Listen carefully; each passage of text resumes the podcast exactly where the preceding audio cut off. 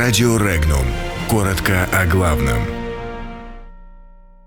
Израиль готовится дать отпор российскому оружию. Киеву грозит Майдан. В Израиле изобрели убийцу комплексов С-300 и С-400. В Литве может разрушиться судебная система.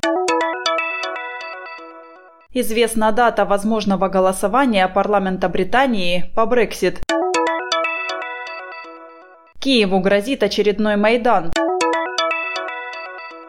В России хотят сохранить родные языки.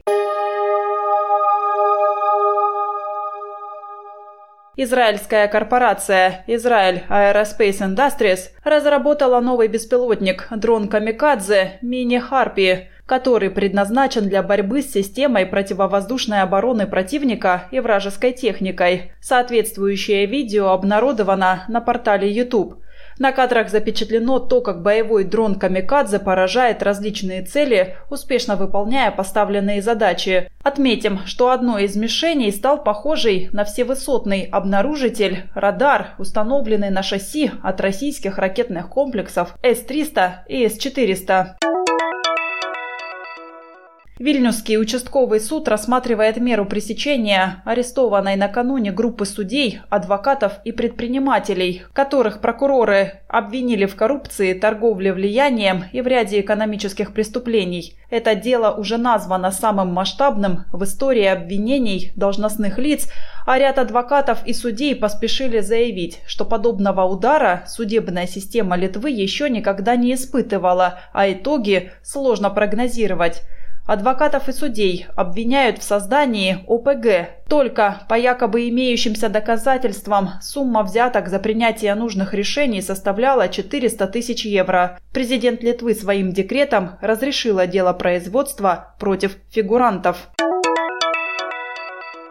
Парламентарии Великобритании могут проголосовать по поводу пересмотренного соглашения о Брексит уже на следующей неделе, сообщает Reuters со ссылкой на министра финансов Соединенного Королевства Филиппа Хамонда. Также министр отметил, что прошедшие переговоры между премьер-министром Великобритании Терезой Мэй и главой Еврокомиссии Жан-Клодом Юнкером прошли успешно. Второй президент Украины Леонид Кучма опасается, что на Украине политические силы организуют очередной Майдан. По его словам, люди действительно не верят, что избирательная кампания может быть честной. При этом он прогнозирует, что Украине не удастся ввести в Донбасс миротворцев. По его словам, Кремль продолжит влиять на Украину через конфликт в Донбассе, чтобы довести ее.